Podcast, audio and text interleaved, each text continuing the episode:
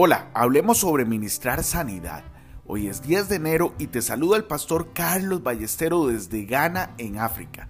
Como todos los días, yo le oro al Señor para que ponga en nosotros un corazón puro y su presencia nunca, nunca se aleje de nosotros.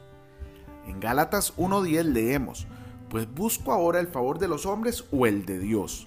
¿O trato de agradar a los hombres? Pues si todavía agradara a los hombres, no sería siervo de Cristo. Adicionalmente, hoy te quiero recomendar leer y meditar en Lucas 13 del versículo 11 al 17. Observa que complacer a los hombres en realidad entra en conflicto con nuestro servicio a Dios. Complacer a los hombres es a menudo diametralmente opuesto a complacer a Dios. Cuenta mi obispo Doug Hugar Mills que cuando empezó a mostrar sus cultos de milagros y sanidad en la televisión, algunos miembros de su iglesia fueron a él y le pidieron que, que solo mostrara los cultos de enseñanza en la televisión. Y es que algunos le contaron que algunos profesores universitarios estaban muy impresionados con sus servicios, con sus cultos de enseñanza y que nunca se los perdían. Y ahora les preocupaba que él perdiera el respeto y la admiración de gente tan noble. ¿Qué pensarán de ti cuando te vean verter aceite sobre cientos de personas? ¿Qué pensarán de ti cuando vean a la gente caerse y gritar en el oficio religioso?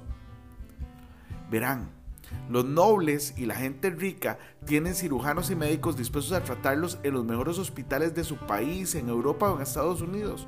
No buscan soluciones en la iglesia. Así que cuando la gente testifica de sanidad, de dolores de cabeza, de rodillas u otro tipo de sanidades en la iglesia, estos nobles o ricos sonríen y se ríen con desdén. ¿Por qué? Porque no creen. Una noche, continúa contándonos el obispo, un médico le vio ministrar a los enfermos en la televisión y le envió un mensaje a través de un médico que era miembro de su iglesia y le dijo, dile a Dak que si quiere curar a los enfermos, venga aquí mismo a la sala del hospital. Hermano, hermana, nosotros debemos entender que ministrar a los enfermos no es posible cuando amas el honor de los hombres. Te mantendrás o deberás mantenerte lejos de esto porque si, si, si, si tú buscas el respeto y la admiración de, esta, de la clase alta de la sociedad, probablemente te mantendrás muy lejos de esta clase de administración. Hoy bendigo tu vida en el nombre de nuestro Señor Jesucristo. Amén y amén.